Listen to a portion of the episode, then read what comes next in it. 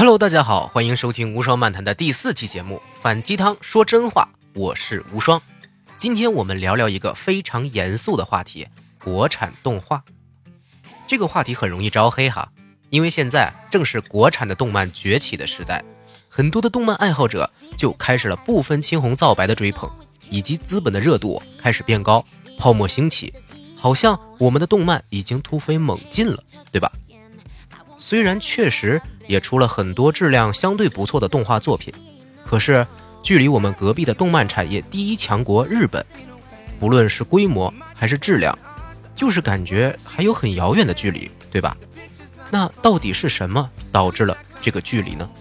我发现了一个非常重要的要点，这个要点直接影响了所有作品的质量，并不是简单的画面呀、技术啊、剧本故事的问题，而是。音效，千万不要小瞧这个音效。实际上，我们大多数的观看感受，并不是来源于画面，而是来自于声音。有人做过实验，在一个密闭的空间，让两组特别害怕看恐怖片的受试者分别单独坐在屏幕前看恐怖片，一组是正常的看，一组啊关掉了声音的看，然后实时测量他们的心跳频率。实验证明，听到音效的受试者仍然是害怕的不行，大喊大叫，心率极快。但是另一组听不到声音的受试者，在看到同样的场景时，虽然心率也加快了一些，但是比另一组差了特别多，几乎没有表现出害怕的情绪，甚至有些人还觉得一点都不恐怖，很有意思。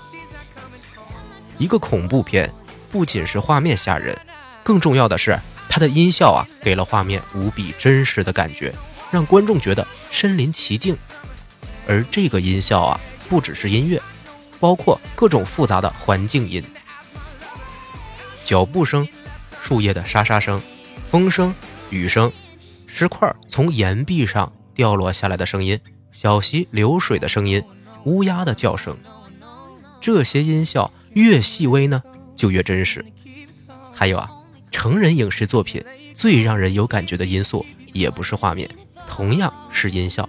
至于是什么音效呢？如果你不懂啊，加入我们的 QQ 或者微信交流群，互相探讨吧。同理啊，我们的动画也是一样，都有这个通病。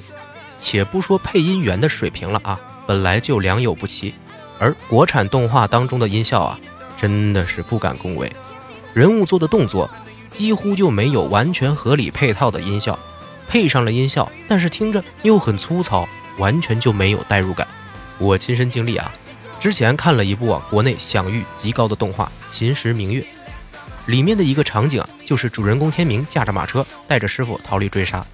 按理说应该是一个非常紧张的情节哈，但是当时根本没有紧张的调动我的神经的背景音乐，只有声优的说话声，甚至啊。就连马车的车轮和地面碰撞的时候都没有撞击声，当时给我的观感就是太不真实了吧！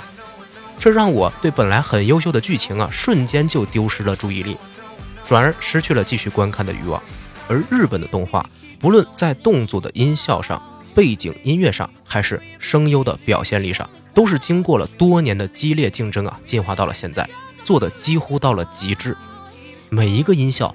都会经过特别认真的取材再拿来用，而国内动画在音效上啊，几乎可以说是拿来主义式的偷懒，甚至不加思考和重视，才会有现在的作品问题。